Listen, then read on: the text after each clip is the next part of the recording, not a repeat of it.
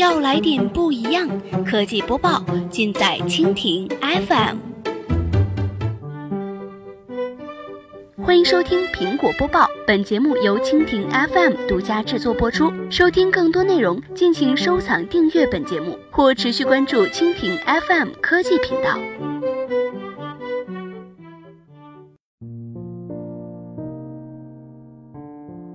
今天的苹果播报，我们一起来关注一下。Watch OS 三新增轮椅模式，苹果发内部信征员工试用。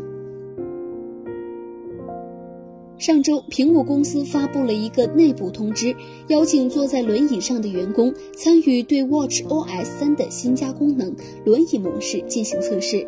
随着轮椅模式的上线，Apple Watch 上的活动选项就可以为轮椅使用者所用了。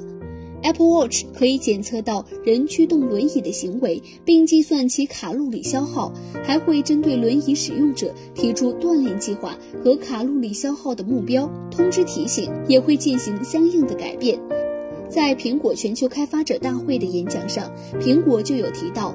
轮椅运动跟踪系统已经开发了好几个月，通过与相关机构的合作，已经邀请到超过三百名坐轮椅的人进行了超过三千五百个小时的测试，而且测试还会继续，以便苹果来更好的优化和完善功能。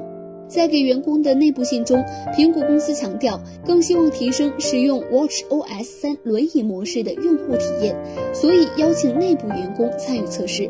内部员工还参与过 iOS 和 macOS 的测试。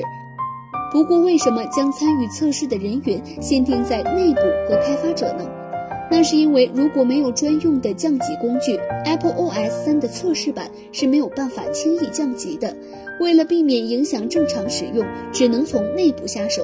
目前还不清楚推送给内部员工测试的 Watch OS 三和开发者版本是否完全一致，不过应该是一样的。通过试用测试和开发测试，苹果公司希望收集更多的数据，并更好地优化新的轮椅活动模式，并开发帮助在轮椅上进行锻炼的应用程序。苹果致力于为人们提供一系列的产品解决方案。